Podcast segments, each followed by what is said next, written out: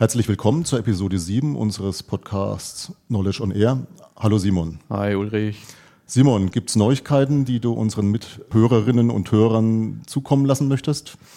Ja, da passiert natürlich immer ein Haufen zwischen den Episoden. Ähm, ich würde ganz gerne das Augenmerk lenken auf die Notec, die im Herbst stattfindet. Da war in der Zwischenzeit zum einen mal die Programmkomiteesitzung, zum anderen auch die Veröffentlichung des Programms, also unter notec.net gibt es jetzt das neue Programm und ich glaube, äh, dass es dort gelungen ist, einen ganz guten Mix äh, hinzubekommen, insbesondere weil die Notec wird ja von der Bitkom organisiert, die ja eigentlich eher technisch orientiert ist.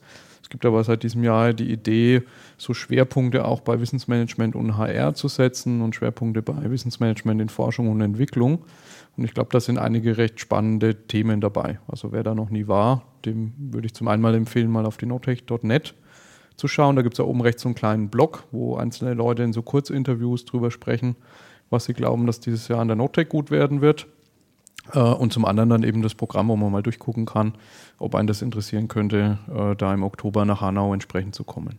Fällt dir da spontan so der ein oder andere inhaltliche Schwerpunkt ein? Ja, also ähm, es wird ein Forum geben von dem Stefan Holtel organisiert von Bright One. Ähm, der hat als Thema so ein bisschen das, was ich glaube ich äh, rausgehört habe, dass du in der nächsten Episode machen willst, nämlich ähm, äh, diese Gedanken rund um künstliche Intelligenz und Smart Machines und die Fragestellung, inwieweit denn äh, Maschinen kognitive Prozesse oder kognitive Arbeit übernehmen können. Und da wird wahrscheinlich der eine oder andere Wissensmanagement-Affine äh, gleich sagen, das geht überhaupt nicht, das ist alles technokratisches Denken. Aber ich finde so, was ich vom Stefan bisher gehört habe, das ist doch beachtlich, was dort alles funktioniert. Und ich glaube, das wird schon äh, Einfluss haben auf unsere Arbeitswelt und dementsprechend glaube ich, dass es sinnvoll ist, sich damit mal auseinanderzusetzen äh, und für sich selber auch eine einfach eine sinnvolle, gute Grenze zwischen Menschen und Maschinen, sowohl was die können, als auch was wir wollen, dass die, ein, die diese zwei Player sozusagen übernehmen, zu ziehen. Also mhm. da freue ich mich drauf, weil ich da bisher noch nicht so richtig viel von gehört habe. Mhm. Gut. Ja, von deiner Seite? Ich habe eine Sache aufgeschnappt, da kann ich anschließen an das, was ich bei der Episode 6 mal kurz vorgestellt habe, nämlich da habe ich ja die Geschichte erzählt von dem Christian Stang, der als Mitarbeiter der Post ohne Studium sich offensichtlich zum absoluten Rechtschreibguru hier in Deutschland entwickelt hat und da eben auch dann an der Universität in Regensburg als Dozent arbeitet. Kurz danach habe ich im Deutschlandfunk das erste Mal den Begriff Citizen Science dann eben aufgeschnappt und habe mir dann auch das Buch besorgt von dem Peter Finke, Citizen Science, der, äh, das unterschätzte Wissen der Laien heißt das Buch und habe mir das mal so ein bisschen durchgelesen. Und das ist eigentlich, also dieser, dieser Fall von diesem Christian Stang ist eigentlich ein Bilderbuchbeispiel dafür. Weil worum geht es bei Citizen Science? Es geht darum, dass man einfach sich vergegenwärtigen muss, dass es wahnsinnig vieles intellektuelles Potenzial auch außerhalb des Wissenschaftsbetriebs gibt. Ja, wenn wir von Science sprechen, dann geht es eigentlich um Wissenschaft, aber die findet eben nicht unbedingt nur ausschließlich an den Hochschulen statt. Wobei man noch unterscheiden muss bei Citizen Science, es gibt noch einen ähnlich gelagerten Begriff, den, der nennt sich Public Science. Da geht es ja eher darum, das, was in der Wissenschaftsszene entwickelt wurde, an die, in die breite Öffentlichkeit zu bringen. Citizen Science wiederum hat sich zum Ziel gesetzt, zu erforschen, inwieweit Menschen, die eben außerhalb dieses Wissenschaftsbetriebes arbeiten, was die da eigentlich zu, zu der Wissenschaft an sich als Ergebnis beisteuern können. Und da gibt es dann eben so Beispiele wie den Christian Stang. Und dieser Peter Finke hat das eben nochmal weiter untersucht, hat da so einen schönen Satz formuliert. Die Laien ziehen mit den Experten gleich, zumindest im Hinblick auf die Verfügbarkeit von Informationen. Ob sie zu wissen werden, entscheidet sich individuell.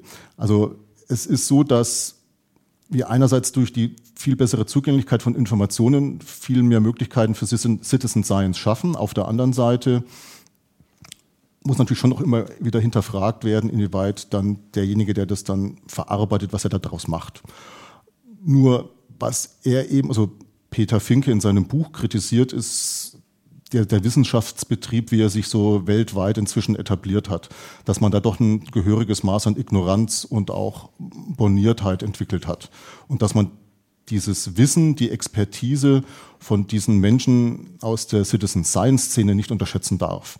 Und wie gesagt, also im Endeffekt das, was der Christian Stang, was ich über Christian Stang erzählt habe vor einem Monat, äh, da gibt es jetzt quasi nochmal so eine Vertiefung dieser ganzen Thematik in diesem Buch von dem Peter Finke. Mhm. Also so die Grundidee, dass es für die Wissenschaft vielleicht auch mal sinnvoll sein könnte, einen Blick aus dem Elfenbeinturm, aus dem Sprichwörtlichen herauszuwagen, weil vielleicht draußen auch das eine oder andere auch für Sie Interessante passiert oder erforscht wird. Genau. Also das ist so der Klassiker, dass man vorsichtig sein muss mit der Nichtwertschätzung von Gedanken, Ideen von Menschen, die nicht aus der eigenen Community kommen. Das ist natürlich grenzwertig unter einem Aspekt, nämlich, dass wenn man da so den, diesen Radar so weit aufzieht, dann, dann ist eben die Frage, dann habe ich so eine Fülle von, von Dingen, kann ich die überhaupt noch richtig verarbeiten? Einerseits, also das ist das Problem. Auf der anderen Seite besteht dann, wenn ich das nicht tue, das Risiko, dass ich da ganz entscheidende, wichtige, interessante Dinge einfach verpasse. Weil ich glaube, da kann ich auch für uns beide sprechen wir neigen ja auch inzwischen dazu, in puncto Wissensmanagement so ein bisschen Scheuklappen entwickelt zu haben. Und insofern ist es immer gut, wenn man sich so eine, ein ehemaliger Arbeitskollege von mir hat das mal so als systemische Irritation bezeichnet, dass man sich so eine systemische Irritation von einem vermeintlichen Laien dann mhm. mal aussetzt. Und das kann durchaus sehr, sehr inspirierend und befruchtend wirken. Ja. Ja, ja man spricht ja auch von so Dingen wie einer Filterbubble oder dem Gruppendenken oder Groupthink im Englischen. Ich glaube, da neigt jedes funktionale Teilsystem dazu, sich so, äh, will ich sagen, mit sich selbst zu beschäftigen, aber doch so um sich selbst herum zu drehen. Genau. Ja, ja schön. Also insofern nochmal die kurze Zusammenfassung. Das war jetzt ja so was Anekdotisches beim letzten Mal. Wer da jetzt wirklich nochmal sich intensiver mit dieser Thematik an sich auseinandersetzen will, dem sei da dieses Buch von Peter Finkel, Citizen Science, das unterschätzte Wissen der Laien, äh, ans Herz gelegt. Weil wir einen Link in die Show Notes packen. Genau. Gut, aber wir haben ja ein Hauptthema heute und das möchtest du uns heute vorstellen. Und um was geht es denn da genau, Simon? Ja, vielleicht hat es ja der eine oder andere in den Medien mitbekommen. Wir haben den ersten rappenden Milliardär äh, weiß nicht, wem, der, wem, das was sagt. Äh, vielleicht denkt sich der eine oder andere so, hä? ähm, und zwar geht es da um den Dr. Dre, der äh, wie gestern bekannt gegeben worden ist, äh, deswegen der erste Milliardär ist, weil sein Subunternehmen von äh, Apple aufgekauft worden ist. Ähm, da handelt es sich um die Firma Beats. Äh, das ist an sich so im Hauptbereich eine Kopfhörerfirma. Ähm, was der eine oder andere vorher vielleicht noch nicht wusste, ist, dass die auch äh, in einem sehr aufstrebenden Markt sind, nämlich dem äh, Medienstreaming-Markt. Das heißt, sie haben einen gleichnamigen Dienst, wo man Musik streamen kann, wo ja andere Firmen wie beispielsweise Spotify sich sehr breit gemacht haben und Apple bisher über den iTunes Store schon äh, sehr gut Filme und, und Audiodateien und so weiter ausgeliefert hat, aber im Streaming-Bereich hatten die im Prinzip überhaupt noch keine Aktivitäten. Und deswegen haben die jetzt eben Beats gekauft für 3 Milliarden Dollar ungefähr. 3,2 Milliarden Dollar, glaube ich. Mhm. Ähm, und das wollte ich jetzt mal nutzen, diese aktuelle Situation, um, den, um das Augenmerk ein bisschen auf das Thema Wissenstransfer und Multimedia zu lenken, weil ich glaube, dass das ein Thema ist, was sich lohnt, mal reinzugucken ähm, wo wir ja bisher Multimedia, sagen wir mal, die Jüngeren unter uns vielleicht schon sehr viel mehr Zeit auf äh, YouTube verbringen als im klassischen Fernsehen oder in Radios. Ja, aber selbst so alte Leute wie wir äh, haben nicht angefangen, eine Radiosendung zu machen oder eine Zeitschrift ins Leben zu rufen, sondern haben uns ins Themenfeld äh, Podcasting gewagt und äh, mussten da ja auch viel lernen, wie das funktioniert. Und ich glaube, äh, so im nächsten Jahrzehnt äh, könnte es auch für den Kontext Wissenstransfer in Organisationen sinnvoll sein, sich das Thema Multimedia mal ein bisschen genauer anzuschauen. Ähm, Beats war da bei weitem nicht jetzt die erste Übernahme, äh, wo so eher traditionelle Marken äh, junge, aufstrebende äh, Konzerne oder Firmen kaufen. Äh, ich habe als Artikel mal mitgebracht aus dem Handelsblatt vom 14. April. Ähm, einen Artikel, der ist überschrieben mit Disneys coole neue Tochter. Äh, niemand produziert so viele Clips für YouTube wie die Maker Studios. Ich mhm. wage mal zu vermuten, dass wahrscheinlich so aus unseren Kreisen noch nie jemand was von den Maker Studios gekauft hat. Also ich muss äh, zu meiner hat. Schande gestehen, ich nicht.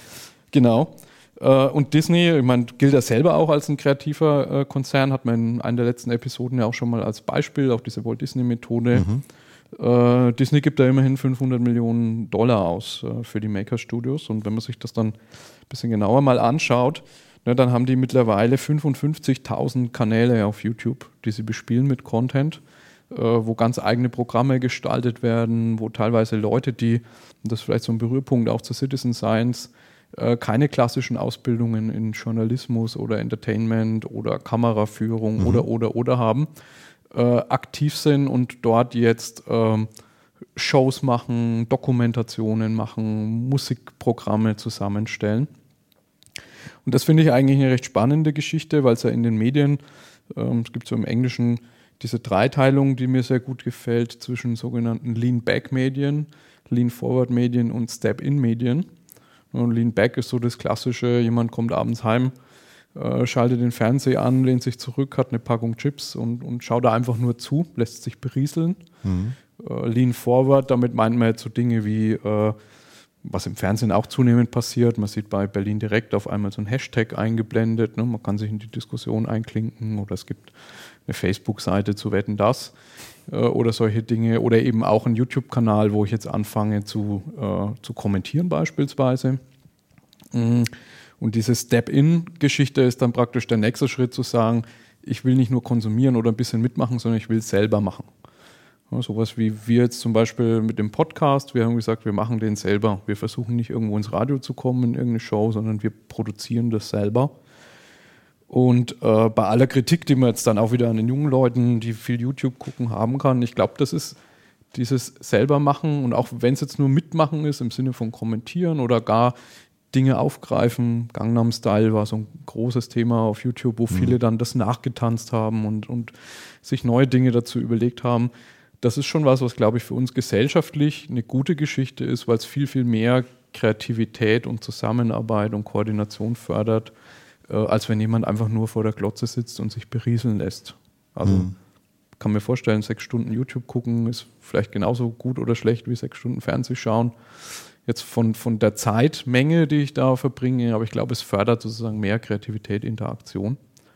Ähm, und deswegen glaube ich, dass, dass äh, das sozusagen eine gute Geschichte ist, Multimedia sozusagen im Kontext des Wissensmanagements mal zu denken. Mhm.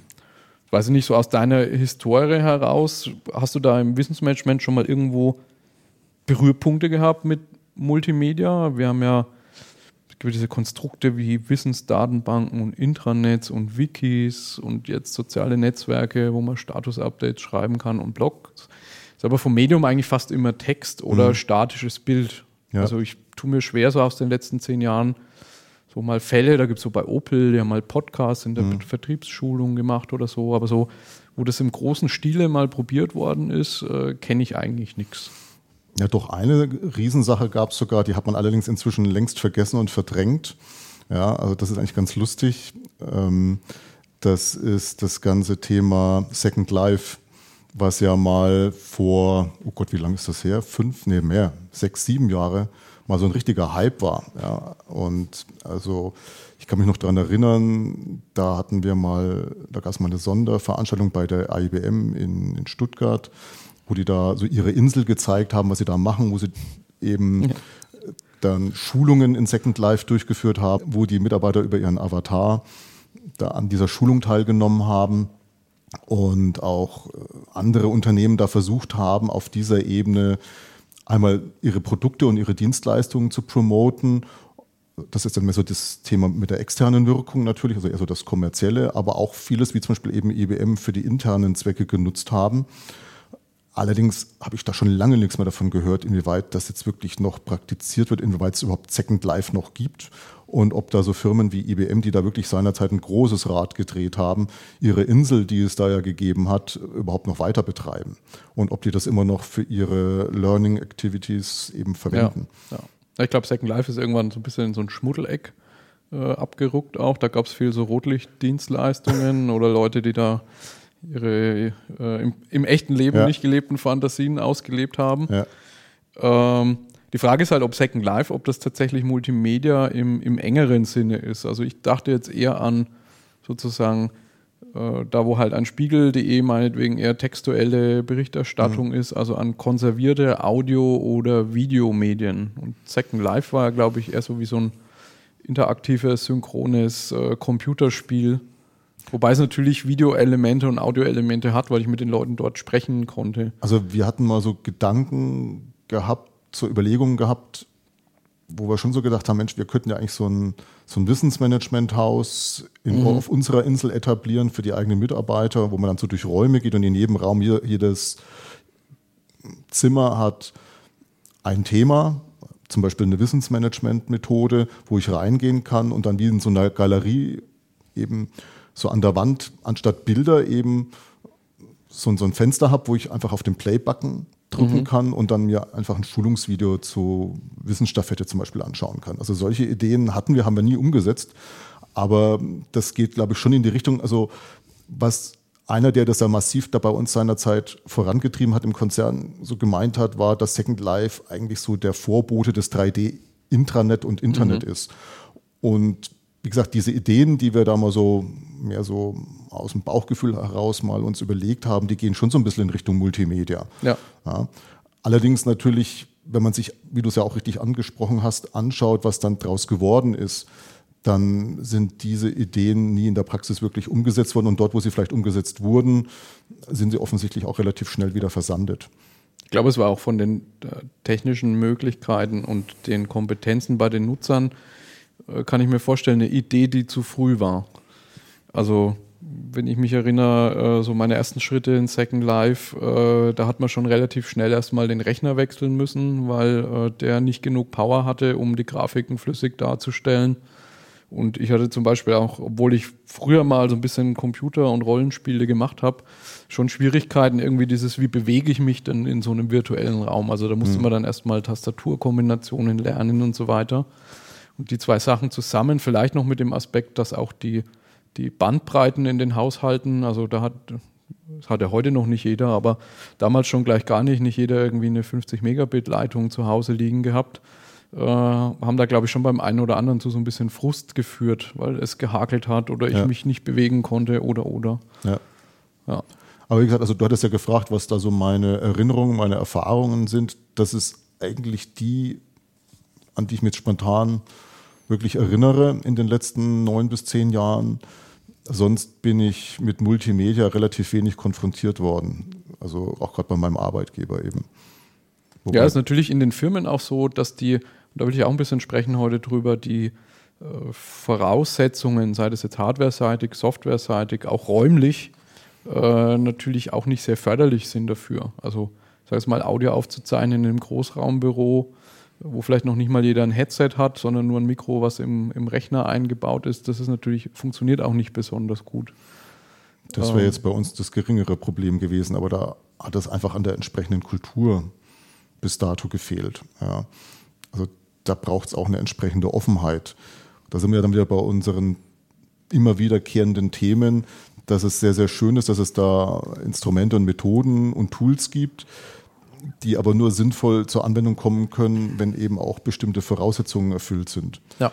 Und da gehört, gerade wenn es um die Medien geht, was transportiere ich über Medien und so weiter und so fort, da spielt das, glaube ich, schon eine ganz große Rolle, welche Kommunikationspolitik wird intern in einer Firma, in einer Organisation betrieben.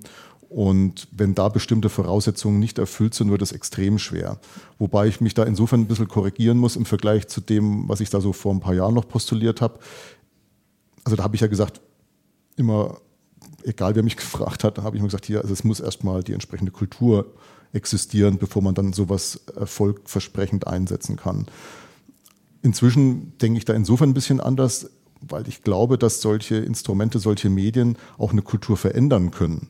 Dann ist es aber ganz entscheidend, dass das von oben kommt. Dann muss das Management, die Unternehmensleitung, muss das vorleben und muss diese Instrumente, diese Multimedia Instrumentarien, Tools und Methoden auch selber einsetzen. Genau. Und, und zwar nicht nur so, dass man den Eindruck hat, ja, die machen das jetzt so aus Jux und Dollerei, sondern die, da geht es nicht nur um die Anwendung der, der Instrumente und dass man dann über diese Instrumente die Inhalte, wie sie schon Jahre vorher als Text im Internet standen, dann einfach vorliest, sondern da, da muss auch inhaltlich sich was ändern.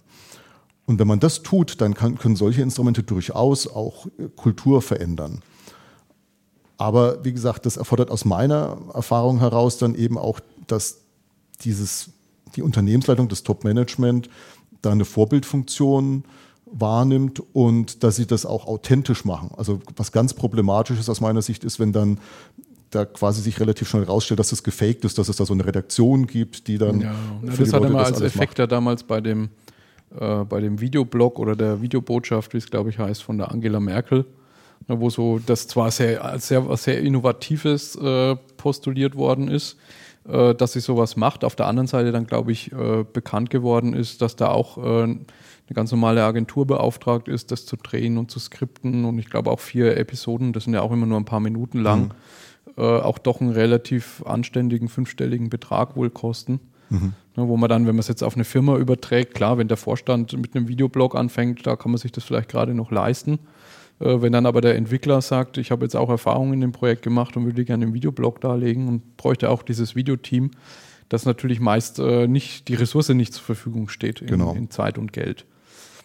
Und ich habe mal überlegt, so für mich sind eigentlich zwei Gründe ähm, wichtig, äh, interessant, bedenkenswert, warum man im Kontext Wissensmanagement über das Thema Multimedia mal äh, nachdenken sollte. Hm. Das eine ist, dass meiner Meinung nach Multimedia äh, im Gegensatz zu Texten sehr viel besser äh, Personen, Persönlichkeit und Emotionen transportieren können. Also Texte äh, wenn jetzt nicht einer begabter Romanschreiber ist, entfernen in der Regel Emotionen aus dem Beschriebenen, aus dem Dokument. Äh, während wenn ich jetzt jemand zum Beispiel mal über ein Projekt, was da gut gegangen ist, was schlecht gelaufen ist, berichten lasse und zeichne ihn auf, sei das auf Audio, so wie wir es jetzt hier machen, oder auf Video, ja, dann kommen da diese Nuancen, wo legt er Betonung rein, wo zögert er, wo merkt man, freut er sich, wo hat er schlechte Erinnerungen dran äh, die kommen viel besser rüber, als wenn mhm. ich das textuell beschreibe. Und das ist natürlich, sagen wir mal, nicht, nicht, nicht jedes Wissen, was es zu transportieren gilt, lässt sich eben gut in Text, in Aussagen, in Regeln, in Feststellungen festlegen. Und dann sind solche Dinge, so dieses implizite Wissen, das dann jemand versucht zu beschreiben, da brauche ich halt die Person dazu und nicht mhm. nur das Ergebnis, das Transkript sozusagen am Ende. Also das ist ein Grund. Ähm, und der zweite Grund, denke ich, äh, da gibt es ein interessantes Buch von Malcolm Gladwell, äh, The Long Tail heißt es, was generell im Kontext soziale Medien verwendet wird. Äh, The Long Tail ist so ein XY-Diagramm. Äh, auf die X-Achse ist die Anzahl der jeweiligen Medienprodukte oder Themen aufgetragen und auf der Y-Achse, wie viele Leute interessiert das. Mhm. Und das ist so eine typische Kurve, die am Anfang sehr steil ist und dann sehr schnell abfällt, aber sehr lange größer Null bleibt. Mhm. Ähm, und wo er im Prinzip mit aussagt, dass äh, sich sozusagen die Massenmedien eigentlich auf diesen vorderen Teil, also wo viel Fläche unter der Kurve ist, stürzen, mhm. weil sie sozusagen dort Themen oder Produkte platzieren können, für die sich viele interessieren. Dort lohnt sich der Aufwand zu treiben. Ja. und das ist was, wo ähm, mit den, wie er es nennt, äh, Demokratisierung der Produktionsmittel und auch Demokratisierung des Marktplatzes zwischen Hersteller und, und Interessent äh, sich einfach etwas verschiebt, was man schön sieht am Beispiel wie Amazon, ne, denen das überhaupt nicht wehtut, irgendein Nischenprodukt als E-Book äh, reinzunehmen, was vielleicht im Jahr nur 100 Mal verkauft wird äh, das wird sich vielleicht nie lohnen, das in einen äh, Thalia oder in irgendein physisches Geschäft zu stellen. Aber auf so einem virtuellen Marktplatz äh, als Buch das zu haben, lohnt sich, weil die 100 Mal, die ich verkaufe, sind 100 Mal äh, eine bestimmte Marge, die ich sonst einfach nicht gehabt hätte. Mhm. Und der Aufwand ist einfach sehr gering. Und wenn man das jetzt auf, auf Corporate Media sozusagen überträgt und schaut sich dort mal die Multimedia-Inhalte an, dann sind es ja in der Regel auch eher die Sachen, die jetzt in so einem Longtail vorne platziert wären. Sagen wir mal die, die Rede des Vorstands irgendwo äh, oder Präsentationen von äh, auf einer Investorenkonferenz oder äh, Berichterstattung von einer Messe, wo das jeweilige Unternehmen war.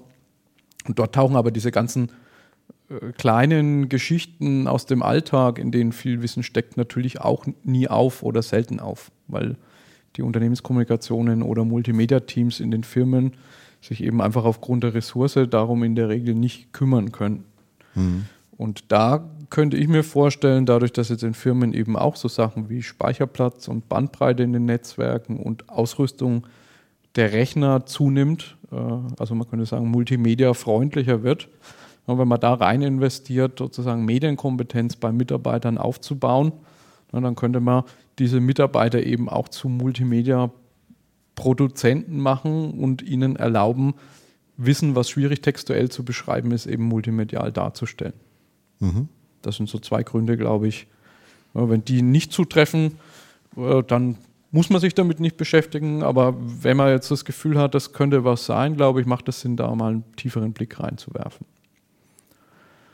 Na, und da hatte ich jetzt mal überlegt, einfach entlang dieser zwei Themen, Audio und Video, dass wir mal gemeinsam drüber nachdenken, wenn man so einen äh, klassischen White-Color-Mitarbeiter, äh, der einen Schreibtisch hat, äh, an dem er sitzt auf einem Stuhl und da steht ein Notebook drauf mit einem Internetanschluss hat, äh, was der denn für Möglichkeiten hat, so entlang des, ich habe es mal Zero-Budget-Ansatz genannt, also es gibt kein großes mhm. Multimedia-Projekt irgendwo in der Organisation, sondern der will jetzt selber so die ersten Schritte gehen, ne, was der tun könnte, um sich eben in Richtung Multimedia zu bewegen.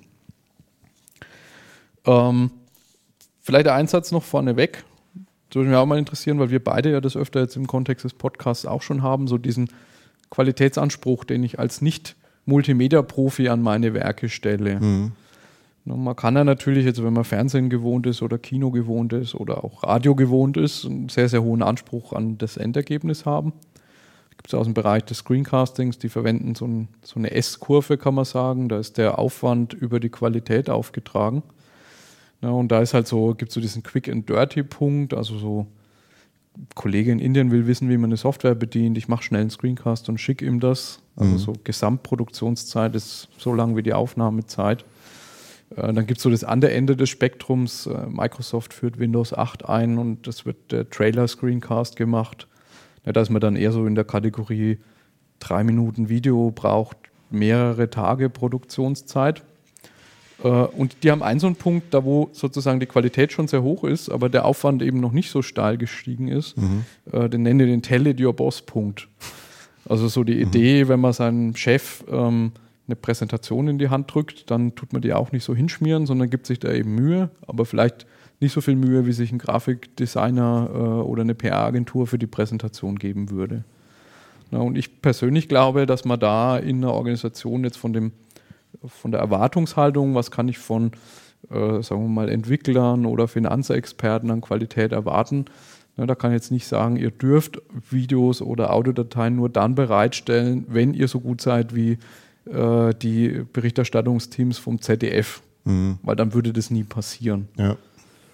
Na, und gleichzeitig aber ist man vom Fernsehen ist man es gewohnt, eine gewisse Qualitätsstufe. Ne? Was im Text natürlich auch so ist. Also wenn jemand eine E-Mail schreibt, ist die von der Qualität auch nicht so, wie wenn das der Redenschreiber vom Vorstand macht. Aber ich habe persönlich immer das Gefühl, in Text fällt es nicht so auf, ist es nicht so augenscheinlich, wie wenn man ein Video hat, was nicht so gut ist oder eine Audiodatei hat, die knackst und rauscht im Hintergrund. Mhm. Na, wie siehst du jetzt mal reflektieren in Bezug auf unseren Podcast oder generell mhm. äh, auch, auch dieses Thema? Wie weit kann ich kommen, Qualität und was, was ist so die Mindesthürde, die ich mir setzen sollte? Also ich glaube, dass da ganz entscheidend ist, dass man sich vergegenwärtigt, für wen mache ich das und wie gut kenne ich diese Leute. Ja, also ich würde die Art und Weise, wie wir den Podcast jetzt hier gestalten und auch schneiden, also das muss man auch mal ganz klar sagen, wir schneiden unsere Podcasts bis heute immer. Und zwar, also ich mache das vor allen Dingen auch deswegen, weil ich eben, also wenn ich es wenn nur für dich machen würde, ne, dann wäre mir das egal.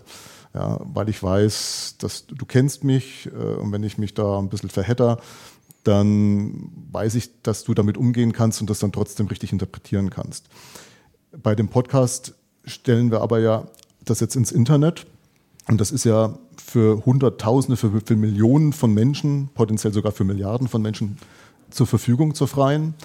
Und da muss ich ganz ehrlich gestehen, ist es mir schon wichtig, dass da bestimmte Dinge so verpackt sind. Und das heißt für mich dann eben auch, äh, also was wir ja zum Beispiel ganz explizit sehr häufig rausschneiden, sind dann so, wenn wir da so, so jede Menge Äs drin haben und so weiter und so fort, weil es einfach unprofessionell wirkt, wenn man sich das mal so anhört. Also wenn man, wenn man sich den, den Roh, die Rohfassung anhört, die wir einfach aufzeichnen und dann eben mal an bestimmten Stellen eben dieses Gestottere, bei mir ist das ja manchmal schon ein regelrechtes Stolpern.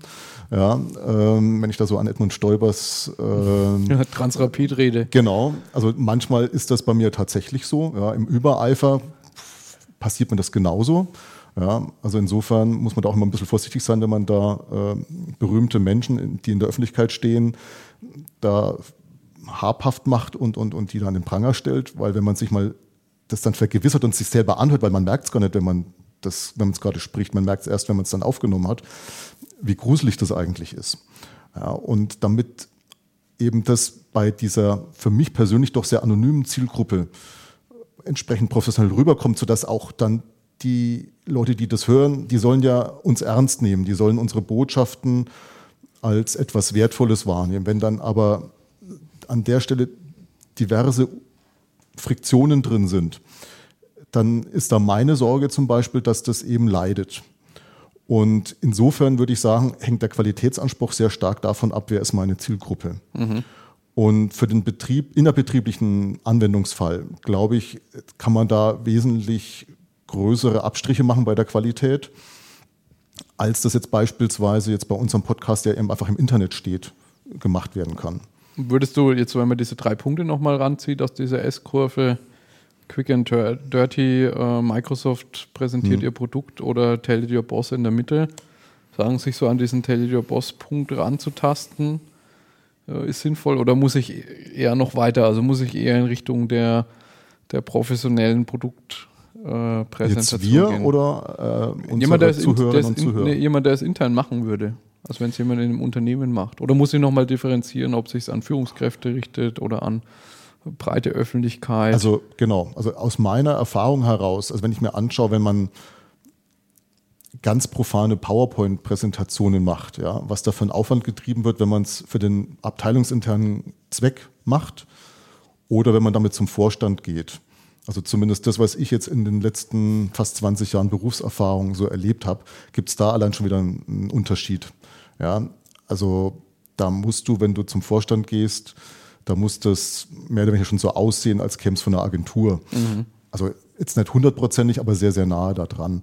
Während wenn ich das eben mit den Kollegen aus der Abteilung, wenn es einfach nur darum geht, mal Gedanken festzuhalten und gut, ist jetzt sowieso die Frage, ob da PowerPoint die richtige, das richtige Medium dafür ist, aber jetzt gehen wir mal davon aus, wir nutzen das, dann ist es da viel unkritischer.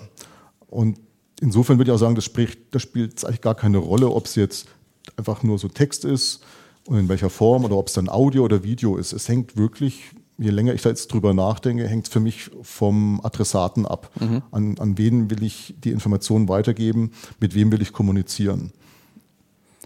Gut, dann schauen wir mal ein bisschen rein, was ich denn tun muss, um mhm. oder was ich überhaupt tun kann. Ich bin, wie gesagt, jetzt mal, schlüpfe mal in die Rolle eines Multimedia-unerfahrenen Wissensarbeiters, der vor seinem keine Schleichwerbung, äh, XY Notebook an seinem Schreibtisch sitzt hm. und jetzt überlegt, was er mit Audio machen kann. Und ich meine, das erste, was man an so einem Gerät normalerweise sieht, ist, dass es dort Ein- und Ausgangsbuchsen gibt für Mikrofone. Da sitzt man manchmal schon äh, vor dem ersten Problem. Ähm, das sind sogenannte Klinkenstecker, die man vom Kopfhörer, vom iPhone oder so auch kennt oder vom hm. Walkman früher noch. Da gab es die ja auch schon. Genau.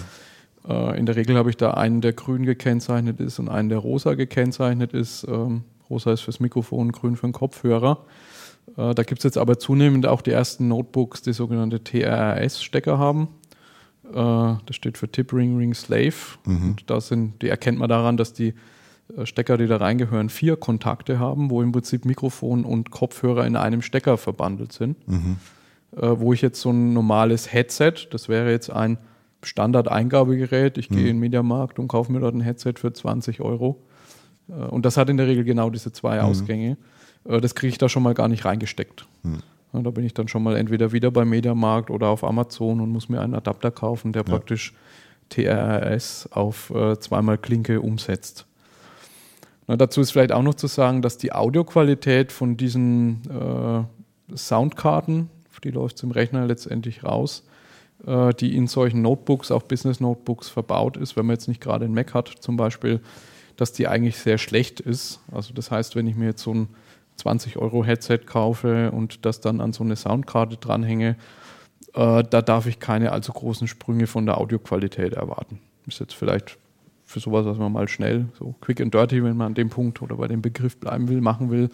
Dafür geht es, aber das ist sowohl von der Mikrofonqualität als auch von der Schnittstellenqualität in den Rechnern nicht besonders toll.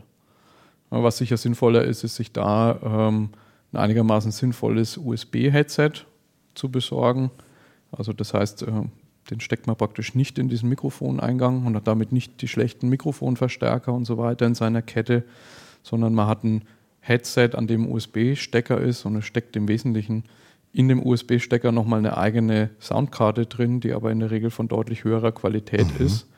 Und ich gehe dann sozusagen in den Rechner über USB-Audio. Mhm.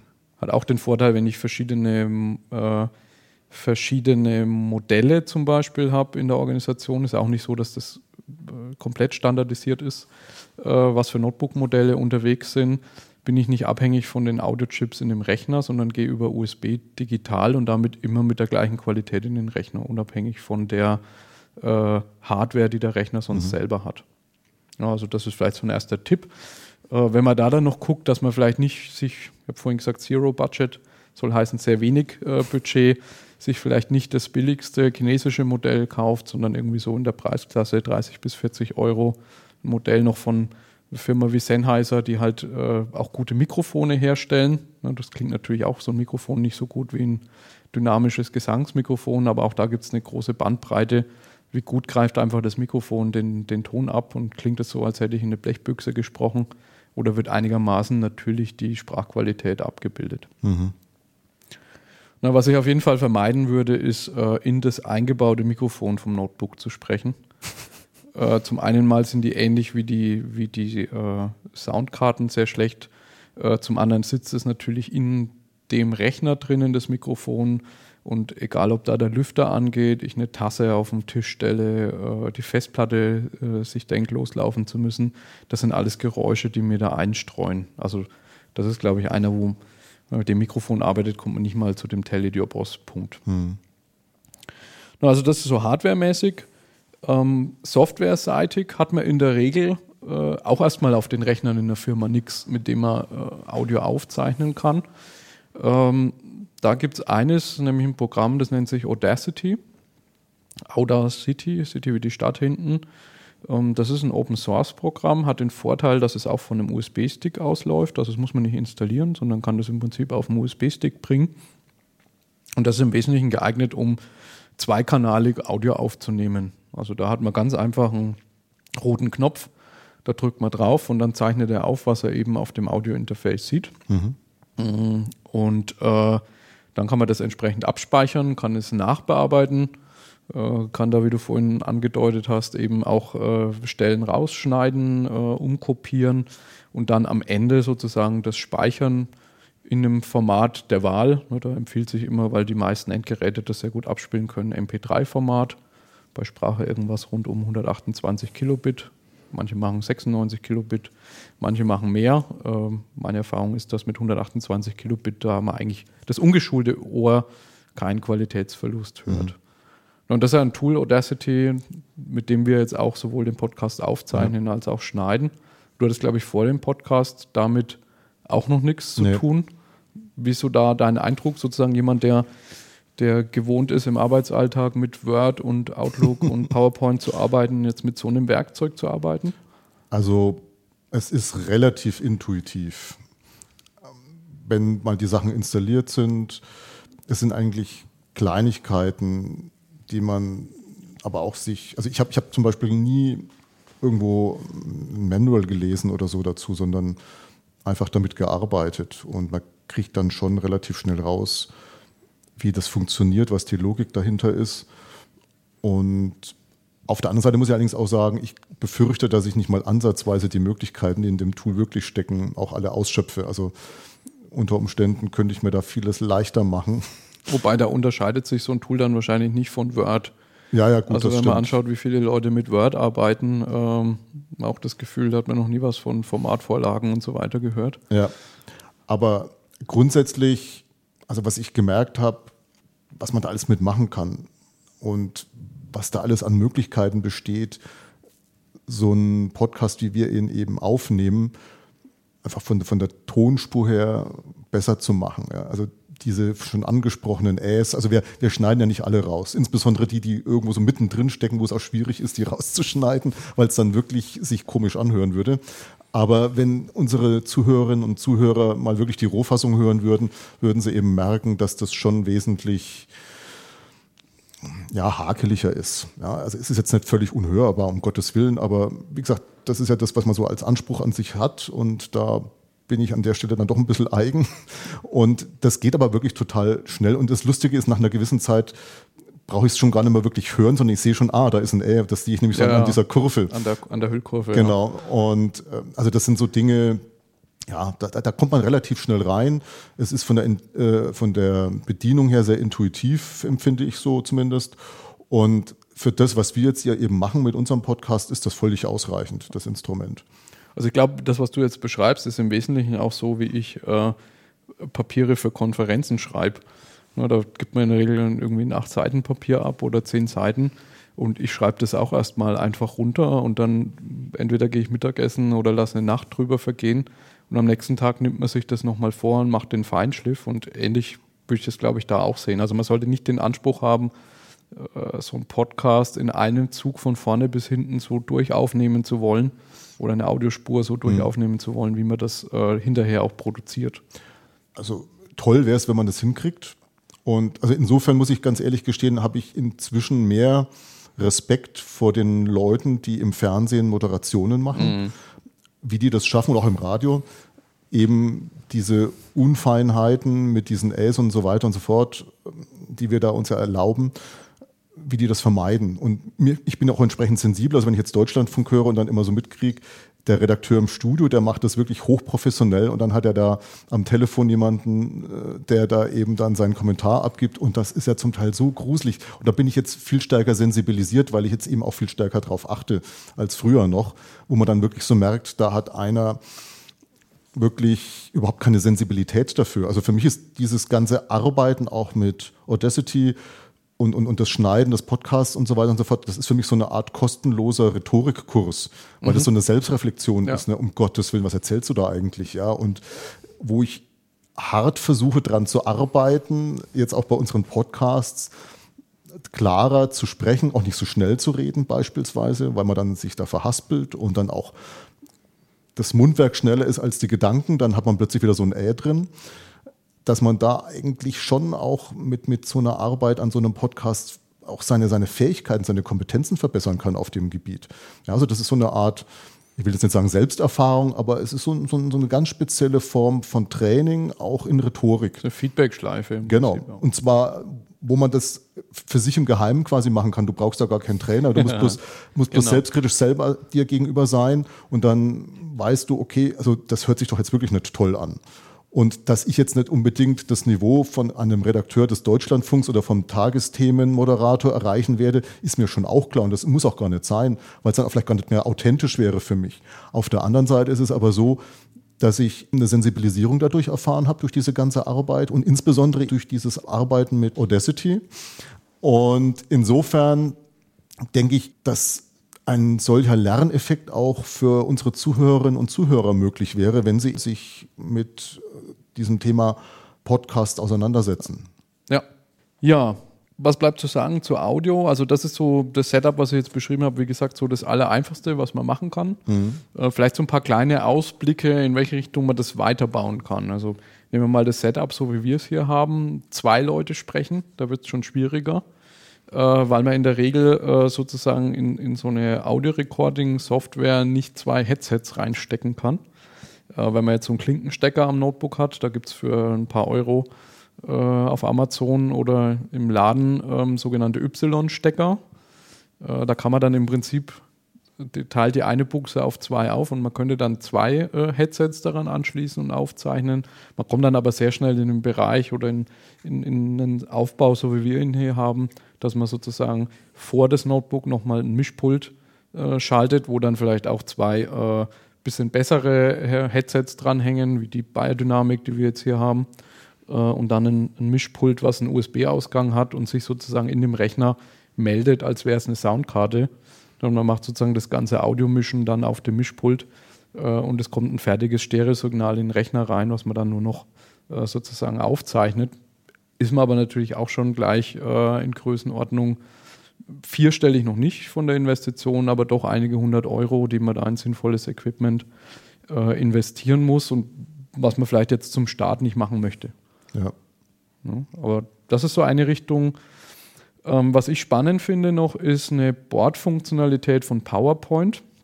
Man kann dort, wo man die Bildschirmpräsentation startet, da gibt es einen Knopf Audiokommentar aufzeichnen. Mhm. Dann startet im Wesentlichen in PowerPoint der Prozess, so wie wenn ich eine PowerPoint-Präsentation vorstelle. Mhm.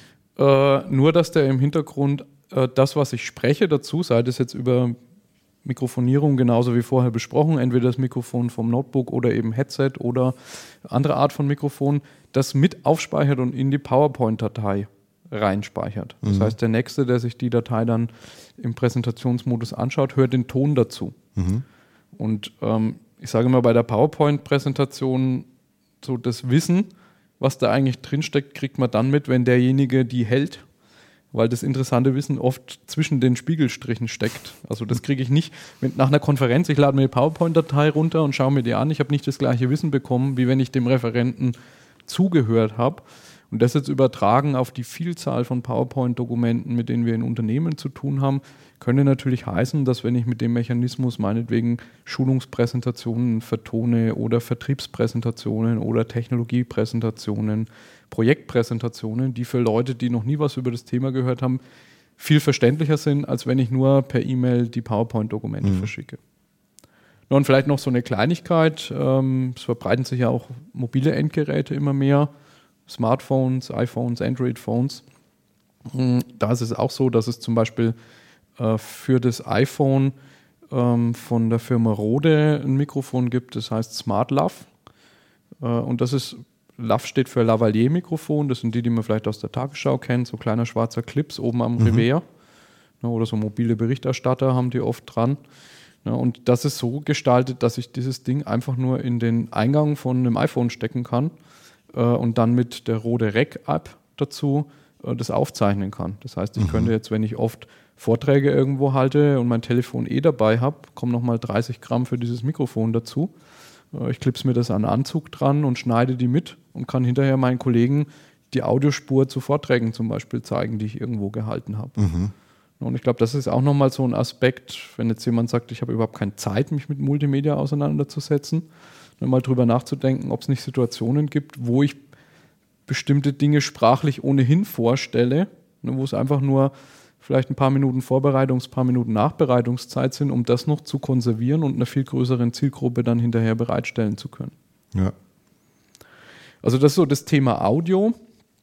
Hm, Thema Video ist natürlich vom Aufwand nochmal deutlich größer. Wir haben ja auch mal versucht, unseren Podcast am Anfang als Video zu machen. Mhm. Denke, das haben wir gespürt, dass man da so mit äh, Beleuchtung und wie ist der Kamerawinkel und sieht man die Mikrofone oder nicht auf der einen Seite äh, mehr Aufwand hatten, als wir es jetzt haben. Auf der anderen Seite weiß ich nicht, wie es du äh, wahrgenommen hast. Für mich war dann am Ende auch der Mehrwert nicht so groß, dass es sich gelohnt hätte. Weil wir sitzen hier äh, zusammen. Im Video würden wir im Wesentlichen äh, halbe, dreiviertel Stunde, Stunde zusammensitzen und sprechen. Ja. Äh, und dann ist natürlich das Video, das ist einfach sehr viel, sehr viel mehr Speicherplatz und ich muss irgendwie ein Gerät haben, auf dem ich Video anschauen kann. Das lohnt sich einfach nicht. Ja. Also ein Aspekt der Medienwahl. Richtig.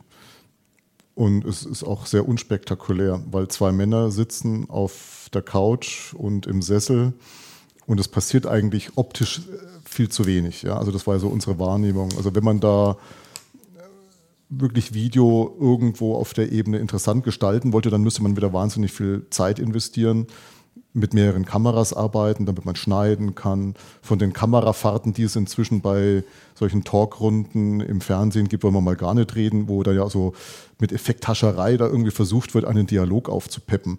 Das ist eigentlich, wenn man ehrlich ist, also aus meiner Sicht ist das echt albern. Sondern da entsteht kein Nutzen, kein Mehrwert, wie du es ja gerade schon angesprochen hast das wäre dann interessant, wenn man dann bei so einem Video noch, noch Dinge einspielen würde. Mhm. Also entweder Ausschnitte aus einer Zeitschrift, so und so weiter und so fort, oder vielleicht sogar so ein, so ein Zusatzvideo nochmal so einspielen. Nur das erzeugt natürlich einen exorbitant größeren Aufwand.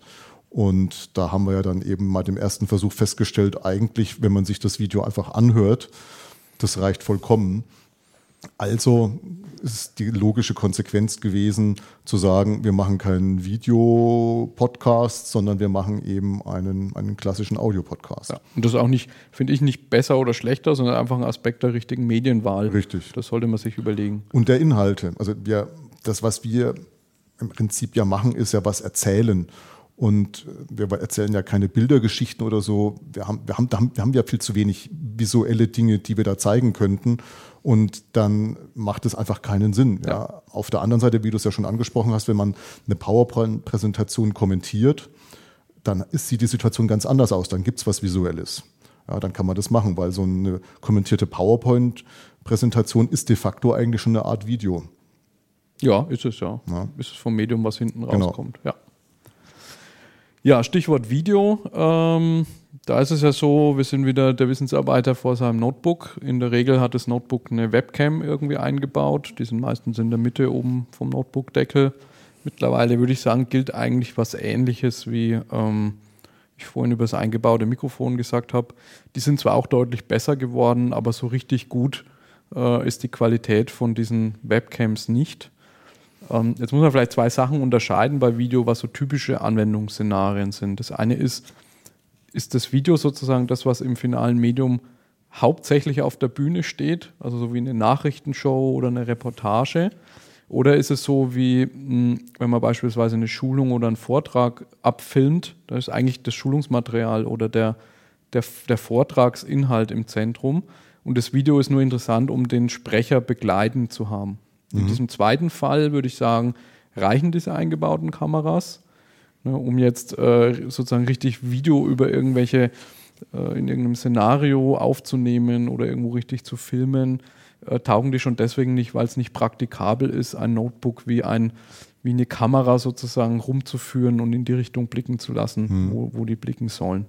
Das sieht schon irgendwie mal lustig aus, finde ich, wenn die Leute mit ihrem iPad unterwegs sind und da filmen oder fotografieren. Also da wäre man dann eher äh, in Richtung von Camcordern, äh, so semi-professionellen Kameras oder auch, was sehr gut geworden ist in den letzten Jahren, sind die Spiegelreflexkameras. Mhm. So von Canon diese 100D als Einsteigermodell, die schon einen externen Mikrofoneingang hat und sehr gute Filmqualität abliefert. Also da würde man eher in die Richtung gehen. Ist man aber auch schon wieder bei mhm. einigen hundert Euro Investition. Ähm, ich denke, was sinnvoll ist, ist sich, wenn man mit Video am, am, am, Laptop was machen will, eine einigermaßen passable Webcam, die auch äh, HD-Video aufnehmen kann, zu besorgen. Äh, und da ist ein so ein Tipp, der da immer gegeben wird von Logitech, die C920. Mhm. Die kann 1080p Video, äh, ich sage immer theoretisch, also die liefert schon 1920 mal 1080 ab, das was auf einer Blu-ray äh, gespeichert ist auch. Äh, Problematik ist natürlich, dass die Optiken, wenn man jetzt da mal irgendwas aufnimmt, man merkt schon, dass am Rand des Kamerafelds äh, die nicht mehr ganz so scharf ist, weil mhm. da auch ein kleiner Chip eingebaut ist und so weiter. Also das darf man jetzt nicht mit einer Fernsehstudio-Kamera verwechseln, aber da ist man auf jeden Fall, glaube ich, ganz gut beraten, sich sowas zu besorgen. Mhm. Ähm, das ist so Preisklasse 90 Euro oder so, vielleicht 100 Euro Größenordnung. Mhm. Ne, das Gleiche, was für, was für Audioaufnahmen gilt, gilt für Videoaufnahmen auch. In der Regel hat man keine Software dafür auf seinem Rechner. Hm. Auch dort kann man einen Haufen Geld ausgeben. Ich sag mal, für Einsteiger ein so ein Tipp ist äh, von Microsoft der Windows Movie Maker. Das ist ein Werkzeug, was mit, äh, mittlerweile wird es mit Windows nicht mehr mitgeliefert, man muss es nachinstallieren. Äh, es ist aber kostenlos. Das ist das sogenannte nicht, nicht, ein lineares Schnittprogramm. Das heißt, dort kann ich auf der einen Seite mal gibt es so eine Webcam-Aufnahmefunktion. ich kann direkt Clips von der Webcam auf ausnehmen. Äh, ich kann aber auch Videomaterial, was ich meinetwegen mit einem Foto gedreht habe oder mit einem iPhone gedreht habe, dort reinnehmen und dort dann schneiden, so ähnlich wie wir das von, von Audacity vorhin für Audio mhm. gesprochen haben. Ja, und da gibt es halt dann viele Dinge, die äh, bessere Programme können, wie mehrere Videospuren oder äh, so Greenscreen-Aufnahmen, wo man Hintergrund austauscht und solche Sachen kann ich mit dem Movie Maker nicht machen. Mhm. Aber für die einfachen Sachen ist das, glaube ich, ein sehr, sehr geeignetes Einstiegswerkzeug. Also das ist was, was empfehlenswert wäre. Äh, dann für diesen Fall, dass ich äh, dass ich Präsentationen zum Beispiel abfilmen will, äh, ist so der einfachste Aufbau, den ich kenne, ein Screencasting-Werkzeug zu verwenden. Also man würde, Screencasting bedeutet, ich nehme das Bild, was auf dem Rechner gezeigt wird, einfach auf.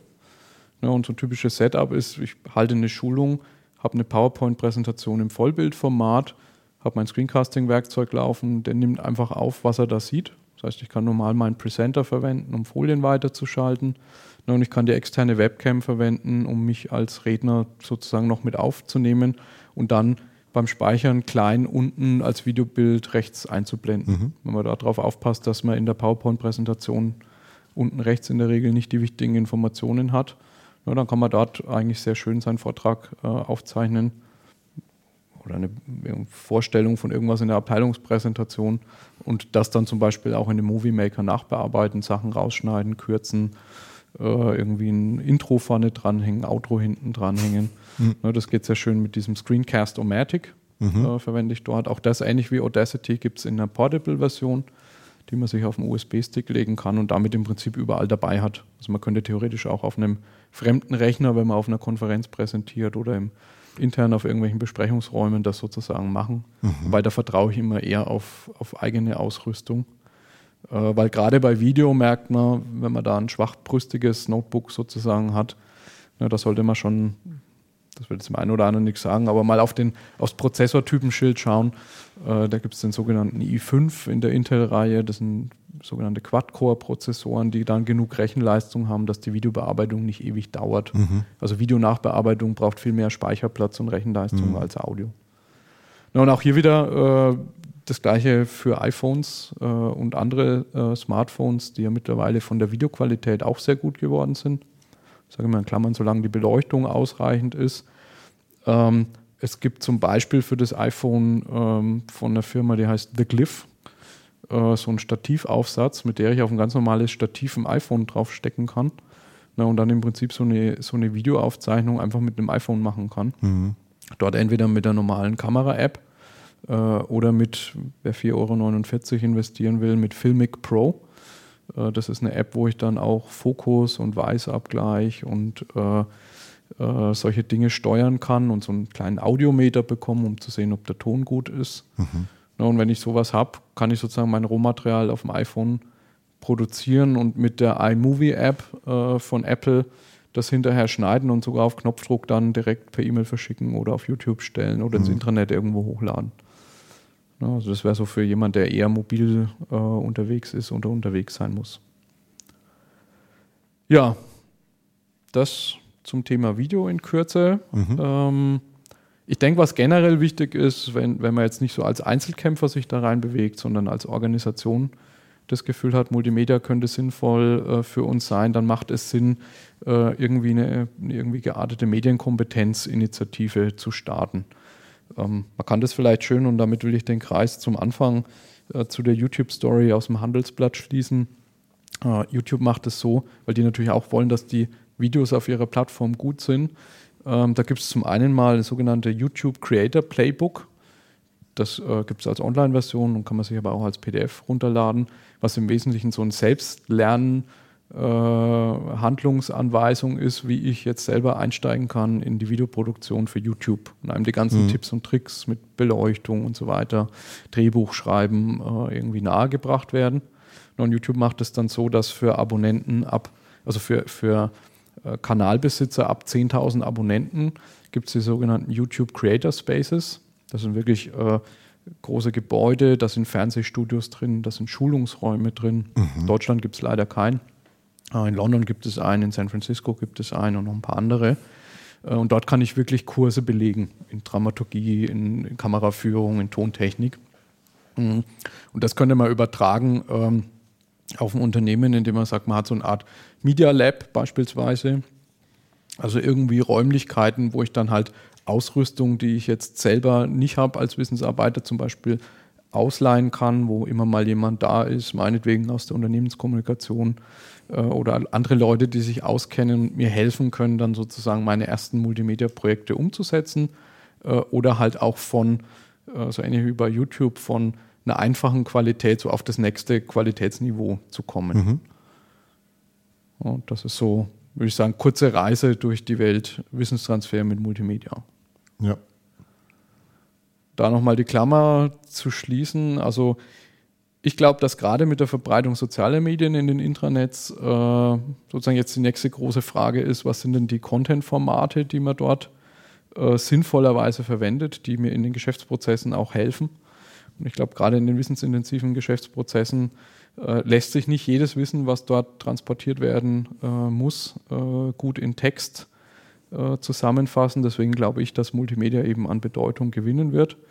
Ich glaube, dass sowohl die Hardware-Voraussetzungen auf, den, auf Client-seitig, also auf Notebooks und Rechnern, als auch serverseitig mittlerweile so sind, dass die Multimedia durchaus handeln können und dann eigentlich so der, der Missing Link, das fehlende Puzzlestück, die Ermunterung der Mitarbeiter, sich damit zu beschäftigen und eben auch Programme, um diese Medienkompetenz aufzubauen ist. Hm. Also eine Sache würde ich aber schon noch gerne ergänzen, das hattest du ja vorhin auch schon mal angesprochen, und zwar diesen Aspekt von Aufwand und Nutzen. Und man könnte vielleicht sogar noch, noch ein bisschen weiterspinnen, Aufwand und Nutzung. Also da muss man sich wirklich überlegen, für wie viele Leute mache ich das wirklich? Also das muss man sich halt immer überlegen. Also das ist einmal, hat das was damit zu tun mit der Professionalität des, des Aufzeichnens. Ja, da haben wir ja schon jetzt drüber gesprochen. Je professioneller es wird, umso aufwendiger wird es. Und das macht ja dann nur Sinn, wenn man dann auch wirklich eine entsprechend große Anzahl von, von Personen hat. Und vor allen Dingen dann auch nur, wenn sie eben dann auch eher einen nicht so gut kennt, damit da eben ein guter Eindruck entsteht bei den Leuten. Auf der anderen Seite gibt es da so dieses Kernproblem, was ich da jetzt so ganz grundsätzlich sehe, bei, bei diesen ganzen verschiedenen Medienthematiken, wenn man sich das so anschaut, Social Media und so weiter und so fort. Also recht spannend wird es einfach für mich jetzt in der nahen Zukunft werden, ähm, wann und wo dann das erste Mal dieser berühmte Information oder Media Overkill kommt. Denn der Tag hat halt nur 24 Stunden. Wir sind auch nur begrenzt in diesen 24 Stunden aufnahmefähig und bereit.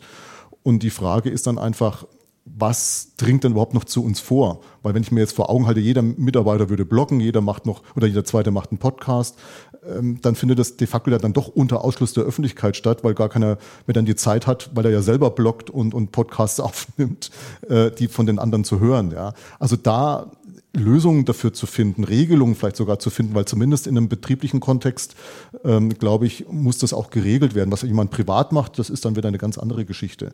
Das wird für mich noch sehr, sehr spannend, weil ähm, ich habe da mal vor einiger Zeit diesen Begriff der, des Organizational Burnout aufgeschnappt und ich habe den, glaube ich, auch sogar schon bei einem der letzten Podcasts mal verwendet das ist, denke ich, ein Problem, was da so im Raume steht und nicht mehr in allzu ferner Zukunft wirklich Realität werden kann. Darüber muss man sich im Klaren sein. Also ich will jetzt nicht das, was wir gerade besprochen haben, jetzt verteufeln und das in Abrede stellen, dass das hilfreich ist.